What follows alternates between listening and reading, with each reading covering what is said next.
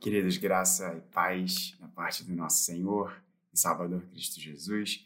É uma alegria para mim poder partilhar da palavra do Senhor com você é, nessa noite, nesse mês em que a gente tem um tema tão bacana, tão interessante que a nossa UPH é, está trazendo à igreja é, a reflexão. E eu convido você a abrir a palavra de Deus comigo. A gente vai já no início aqui nessa mensagem no culto da noite, a gente já vai direto para o texto que, que o PH escolheu como tema e peço que você é, acompanhe comigo. Eu vou fazer a leitura na nova Almeida atualizada e a gente vai é, ler a importantíssima passagem de Paulo aos Efésios no capítulo de número 4. E nós vamos focar nos versos 13 até o verso de número ah, 16, dos versos 13 a 16, mas a gente vai ler um pouquinho antes, a partir do verso de número 11, só para a gente entender o contexto é, do que Paulo está dizendo, mas o nosso foco vai ser nos versos de 13 a 16. Então, carta de Paulo aos Efésios, você abre aí comigo na sua Bíblia, no seu celular, no seu computador, onde você puder acessar o, o santo texto da palavra de Deus. E eu farei a leitura na nova Almeida atualizada. Acho que já deu tempinho aí para você abrir a sua Bíblia. É, peço que você ouça com fé a leitura da palavra de Deus, a partir do verso de número 11.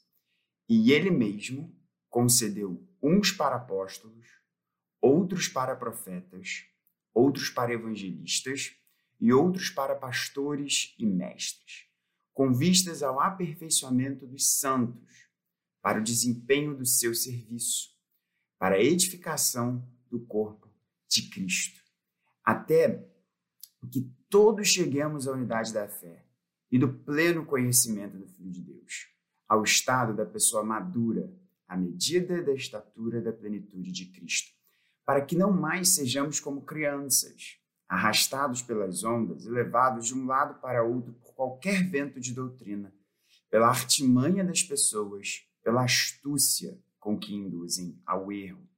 Mas, seguindo a verdade em amor, cresçamos em tudo naquele que é a cabeça, Cristo, de quem todo o corpo, bem ajustado e consolidado pelo auxílio de todas as juntas, segundo a justa cooperação de cada parte, efetua o seu próprio crescimento para a edificação de si mesmo em amor. Graças a Deus pela sua santa e gloriosa palavra. Deixa eu perguntar uma coisa para você: qual é o alvo da sua vida?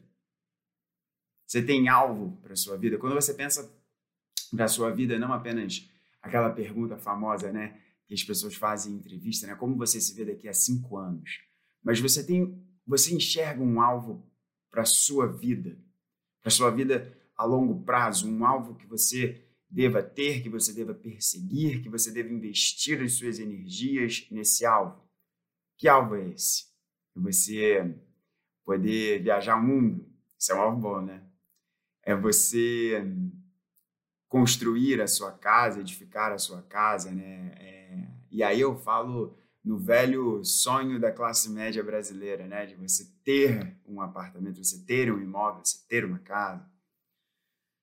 Pensar aqui, para sua família, você tem um alvo para sua família? Você casar com uma pessoa que você quer? Você continuar casado com quem você está casado? Vamos pensar aí. Você ter estabilidade financeira para você educar seus filhos, esse é um bom alvo, né?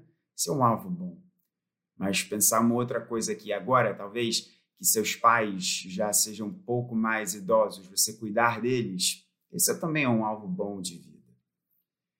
E para a igreja? Você tem um alvo de vida para a igreja? Já parou para pensar nisso?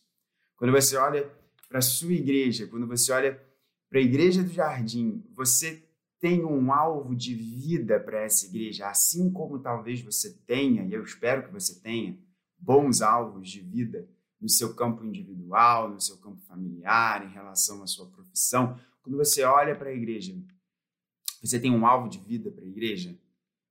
Não sei se você já parou para pensar muito nisso, mas tem alguém que tem um alvo de vida para a igreja. E é Jesus. Jesus tem um alvo para a igreja. E deixa eu te falar, esse alvo de Jesus é o mais importante de todos os alvos. Ele é mais importante do que qualquer alvo particular que eu e você, porventura, tenhamos, porque ele solapa a todos. E este alvo de vida de Jesus para a igreja transcende a todos os alvos que individualmente eu, você e cada um dos nossos irmãos possa ter. E eu quero mostrar a vocês essa noite, com base na palavra de Deus, esse texto tão importante que a nosso PH escolheu para trazer a meditação do nosso coração, quão glorioso esse alvo é. E o mais gostoso desse alvo, que a gente já vai ver, qual é o alvo de Jesus, qual é o alvo de vida de Jesus para a sua igreja, é que ele permite que a gente faça parte dele. É que ele permite que a gente entregue a nossa vida diante desse alvo glorioso e maravilhoso. Alvo este, meus amigos, meus irmãos, que ele já está lá no final. A gente vai falar sobre a maturidade cristã, sobre a firmeza doutrinária e sobre o real crescimento. Maturidade cristã, firmeza doutrinária, real crescimento. Esse é o alvo de Jesus para a igreja. Vamos entender aqui o contexto dessa passagem. Efésios 4 se insere dentro do, da parte prática de Efésios. Se a, gente, a gente pode pegar essa gloriosa carta de Paulo é, aos nossos irmãos em Éfeso e, e, fazermos uma divisão dela, uma, uma grande divisão dela, em duas partes. Né? A gente tem a primeira parte falando sobre quem Deus é e a segunda parte falando sobre quem nós somos à luz de quem Deus é. E a gente está nessa segunda parte, quem nós somos à luz de, de quem Deus é. É uma parte muito prática da carta de Efésios. E o contexto anterior aqui, a gente não vai fazer a leitura toda por uma questão de tempo, mas o contexto anterior dessa passagem, Paulo vai nos dizer que Deus conquistou essa unidade para nós. Na cruz de Jesus, judeus e nós, gentios, fomos unidos. Somos um povo só. O povo de Deus não é o povo dos judeus e um outro povo. Não, o povo de Deus é um só. E esse é o mistério que antes estava escondido. Que o, o Messias dos judeus é o Messias de toda a humanidade escolhida por Deus. Esse é o ponto. E à medida que nós agora fomos feitos um só povo na cruz de Cristo Jesus, o um muro de separação não mais existe, nós devemos lutar por essa unidade. E Deus deu dons. Assim começa o texto que a gente leu, o verso de número 11. Deus deu dons diferentes para pessoas diferentes que fazem e compõem o seu povo. Uns ele chamou para apóstolos, outros para profetas, outros para evangelistas e outros para pastores e mestres. Mas tem uma questão: esses dons que Deus dá, eles têm um propósito, eles têm um direcionamento, eles têm um alvo. E o primeiro ponto aqui que a gente vê nesse texto é que os dons que Deus entrega, os dons que Deus dá, as capacidades, as, as potencialidades, os seus atributos, aquilo que Deus deu a você, tanto na sua criação quanto na sua nova criação. Porque quando nós cremos que quando nós entregamos a nossa vida a Deus, ele começa a trazer novos dons, a trazer novas capacidades para a nossa vida. Isso tem um alvo. E o alvo nos, apresenta, nos é apresentado no verso de número 12, com vistas ao aperfeiçoamento dos santos.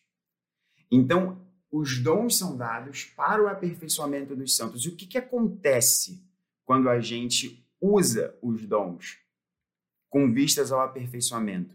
Verso de número 13. E aí a gente alcança, chega aqui no, no que a gente vai olhar com mais detalhe nessa mensagem. Com vistas ao aperfeiçoamento dos santos, para o desempenho do seu serviço, para a edificação do corpo de Cristo, até que todos cheguemos à unidade da fé e do pleno conhecimento do Filho de Deus, ao estado de pessoa madura à medida da estatura da plenitude de Cristo. Como é que a gente pode resumir o que Paulo está dizendo aqui, né? Uma palavra, e a Almeida atualizada foi muito boa nessa tradução, porque algumas outras, outras traduções usam umas expressões um pouco mais é, é, é, antigas aqui. Né? A gente vê a palavra maturidade aqui, a gente vê ao estado de pessoa madura, a medida da estatura da plenitude de Cristo. Né? Algumas traduções antigas vão falar da varonilidade de Cristo. Qual é o ponto aqui? Qual é o argumento de Paulo? Deus fez um povo só.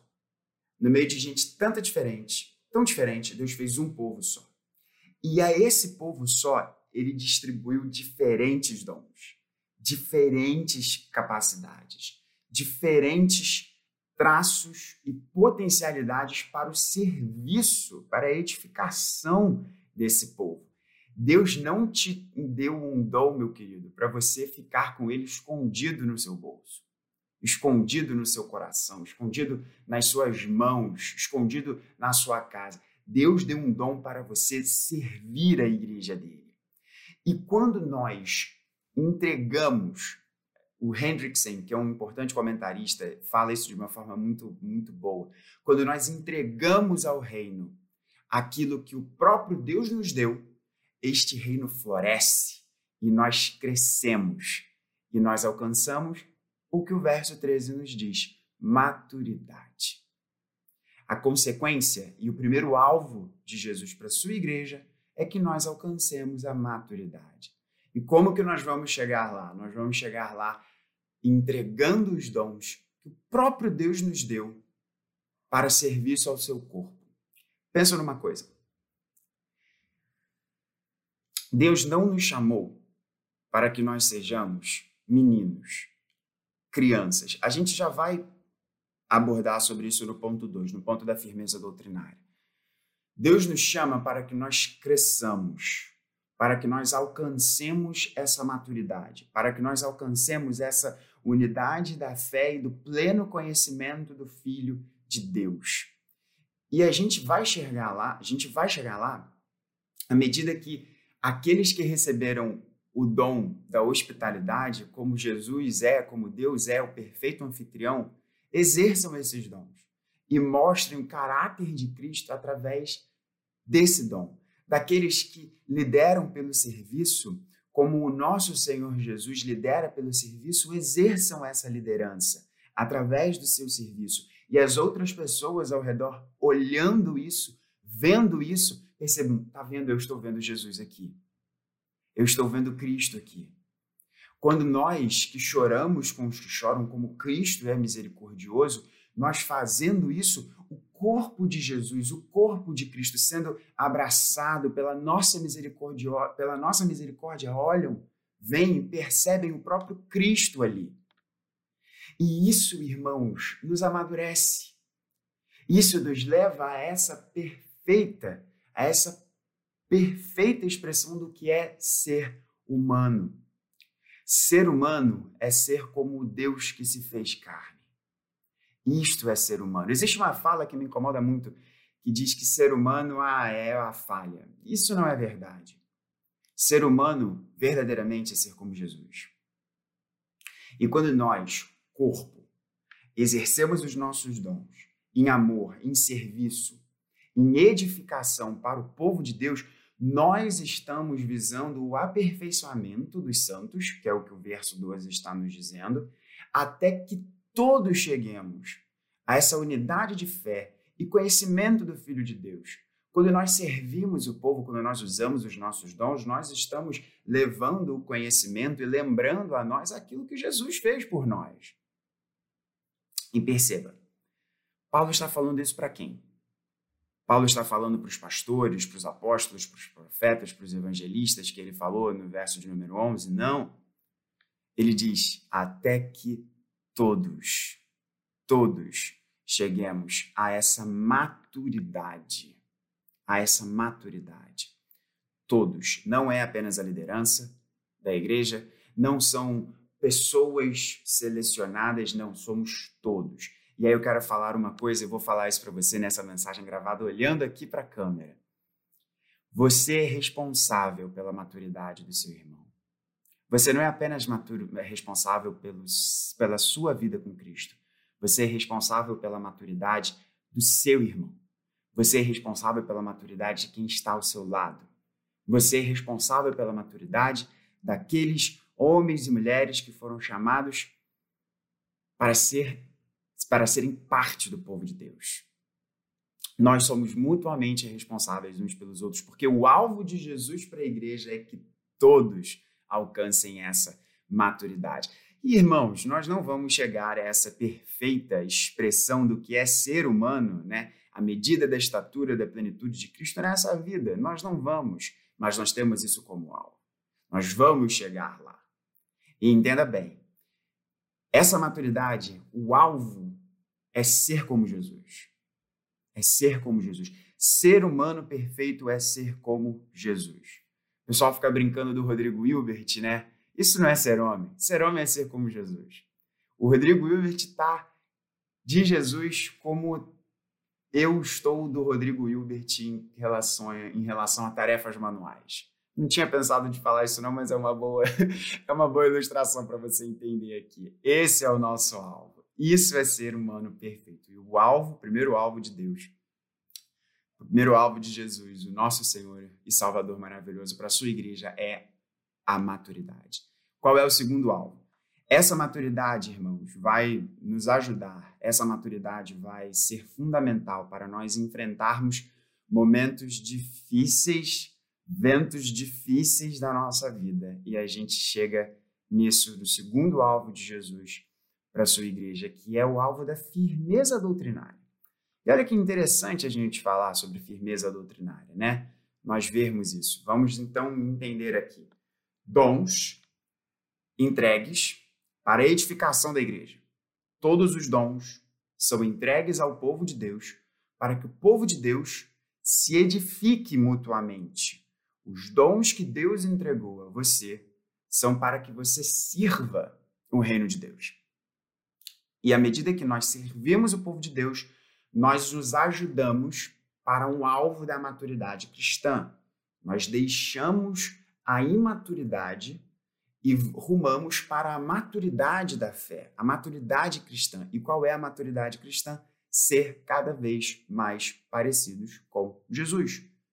Sermos humanos, verdadeiramente humanos, que é ser como Jesus. E quando nós rumamos essa maturidade, o verso de número 14 nos diz: para que, ou seja, essa maturidade ela tem esse para quê. Ela tem esse. É, é, a gente está falando tudo de alvo aqui, né? Perceba isso. A gente está falando tudo de propósito, né? Para quê? Para que o quê, irmãos? Para que não mais sejamos como crianças, arrastados pelas ondas e levados de um lado para o outro qualquer vento de doutrina, pela artimanha das pessoas, pela astúcia com que induzem ao erro. Ah, irmãos, isso aqui é muito sério. Porque ventos de doutrina, é, mensagens que querem roubar o nosso coração, artimanha das pessoas, isso existe desde sempre. Isso existe desde o jardim. Isso existe desde o jardim. E é muito triste, irmãos. A ilustração aqui que Paulo utiliza, né, do sendo levado por vento de doutrina, né, e crianças arrastados pelas ondas e levados de um lado para o outro, para você entender aqui o que Paulo está querendo dizer e as palavras que ele utiliza, imagina crianças pequenas, vou dar um exemplo aqui, vou, vou falar dos meus sobrinhos, dos meus amados sobrinhos, da Belinha e do Rafa. O que queria acontecer se Bela e Rafa, por mais maravilhosos e, e, e, e benditos que os meus sobrinhos sejam, fossem deixados no meio do mar, num barco. Eles não sabem velejar. Eles não sabem velejar. O que, que aconteceria com eles? Eles seriam levados pelas ondas, pelos ventos de um lado pelo outro, porque eles não sabem navegar nesse mar. E nada vai nos ensinar a navegar no mar desta vida a não ser a maturidade cristã. E vejam bem, irmãos, a maturidade cristã, ela, a gente tem que salientar esse ponto aqui no texto. A maturidade cristã, no verso de número 13, é o pleno conhecimento do Filho de Deus. O que ele fez por nós, quem ele é por nós. Esse é o alvo da maturidade cristã. E a maturidade cristã nos ensina a levar, nos ensina, perdão, a navegar no mar que é a nossa vida. Porque nós não saberemos navegar nessa vida se não estiver claro para nós quem Deus é e o que ele fez por nós. E nós somente poderemos enfrentar os ventos de doutrina, e é muito interessante, né? Porque o vento, ele não tem nada sólido. Ele não tem nada sólido, ele é só vento. E nós somente poderemos enfrentar esses ventos quando nós estivermos maduros. É muito é muito triste de vermos como que nós somos levados como nós, e aí eu digo o povo de Deus, eu não estou falando nós, Igreja do Jardim, é, e eu oro a Deus que esse não seja o nosso caso, mas infelizmente nós somos tentados por novidades, por coisas é, diferentes que aparecem, por, por ventos diferentes, mas esses ventos, irmãos, eles sopram desde o jardim, desde Gênesis 3. E cada vez que surge uma questão, que surge um movimento, que surge uma ideia, às vezes nós somos seduzidos por isso, somos seduzidos por essa artimanha, por pessoas que são astutas e querem nos induzir ao erro. A forma de você não ser induzido ao erro é ser uma pessoa madura. Eu quero falar sobre dois erros que eu tenho visto de forma muito clara nesse tempo. O primeiro erro, e de forma muito pastoral eu quero falar isso ao seu coração. O primeiro erro que eu vejo, que eu estou vendo muito fortemente nos nossos dias, é o erro de nós entendermos que a política tem que ser adicionada ao evangelho. Isso não é verdade. O evangelho molda a nossa visão política, não o contrário, não o contrário. E tenho percebido irmãos, tenho visto irmãos esquecendo da sua vocação evangélica, esquecendo quem são, com discussões políticas. E existe esse vento hoje que sopra na igreja brasileira e ele é muito complicado. Vejam, irmãos, eu não estou defendendo um lado ou outro, eu estou dizendo que a partir do momento que nós nos identificamos enquanto cristãos como defensores de uma determinada bandeira A ou B, isso está errado. Não foi isso que acometeu os nossos irmãos Gálatas? Que estavam adicionando algo ao Evangelho? Quando nós estamos fazendo isso, quando fazemos isso, nós estamos adicionando algo ao Evangelho? Não. Esse vento de doutrina não deve rondar a nossa casa, não deve bater na nossa porta, não deve fazer morada no nosso coração, porque ele é vazio que nós não podemos adicionar nada ao Evangelho. Um outro vento de doutrina pernicioso desse tempo, principalmente desse tempo de pandemia, é de que você pode ser cristão de casa, assistindo cultos pela internet. E veja, eu estou dizendo isso gravando uma mensagem.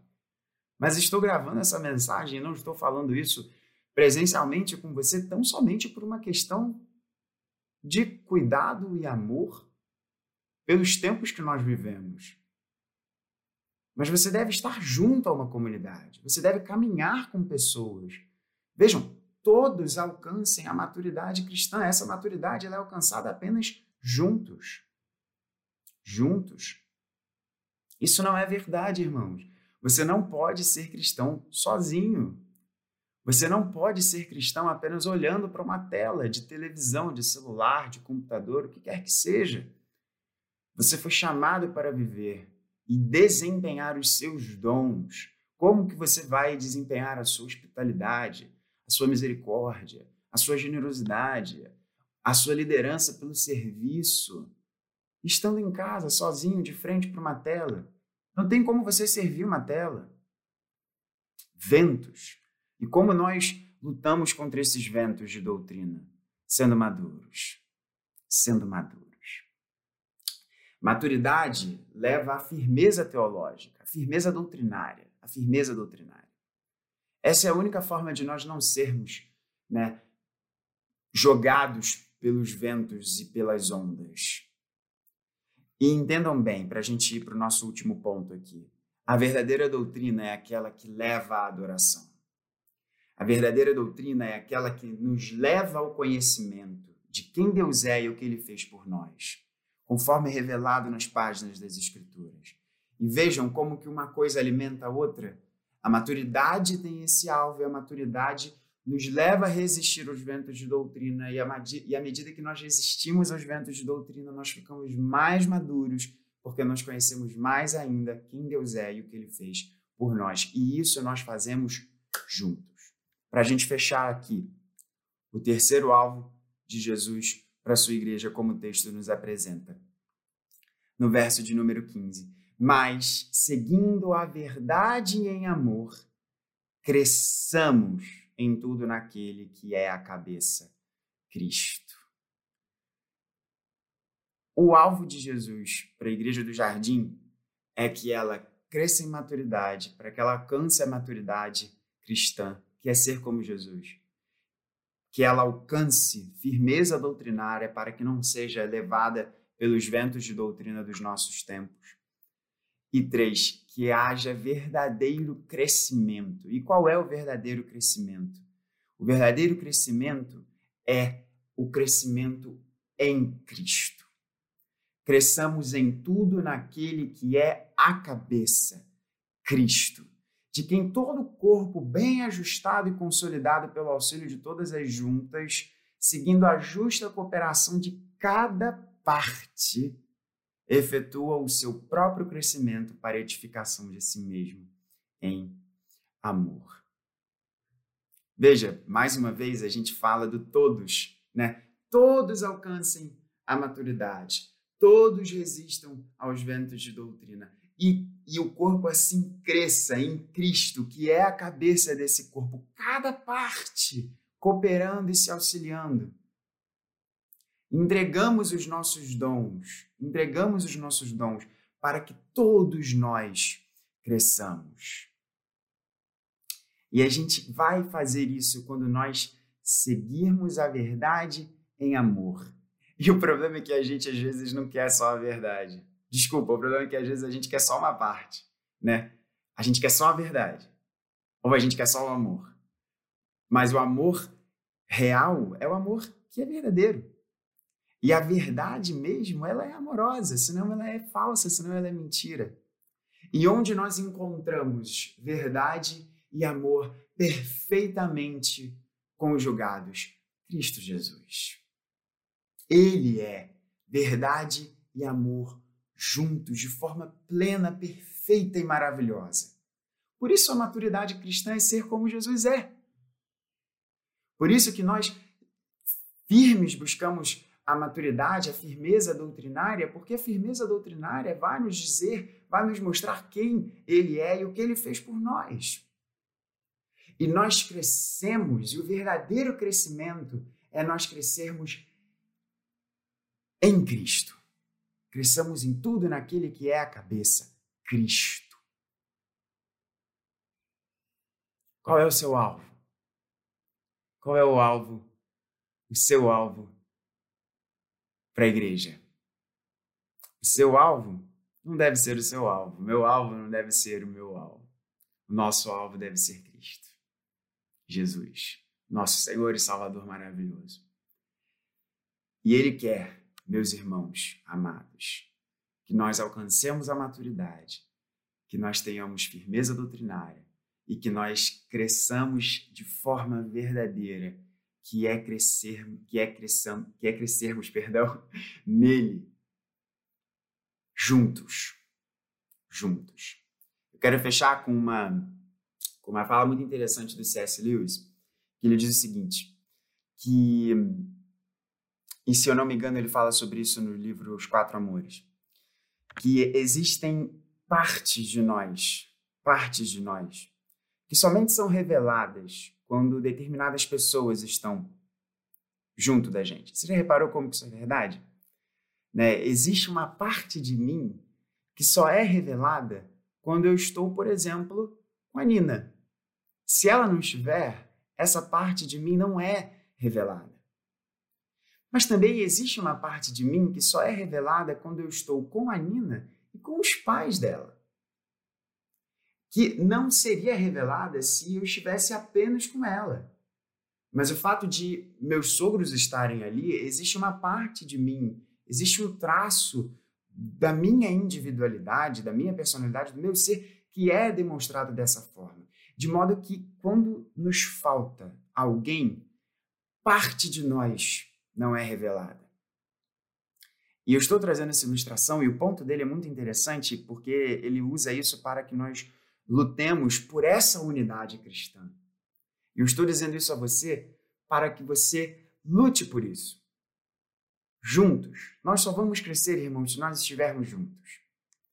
E quando nós estivermos juntos, nós cada vez mais floresceremos e mostraremos o caráter de Cristo.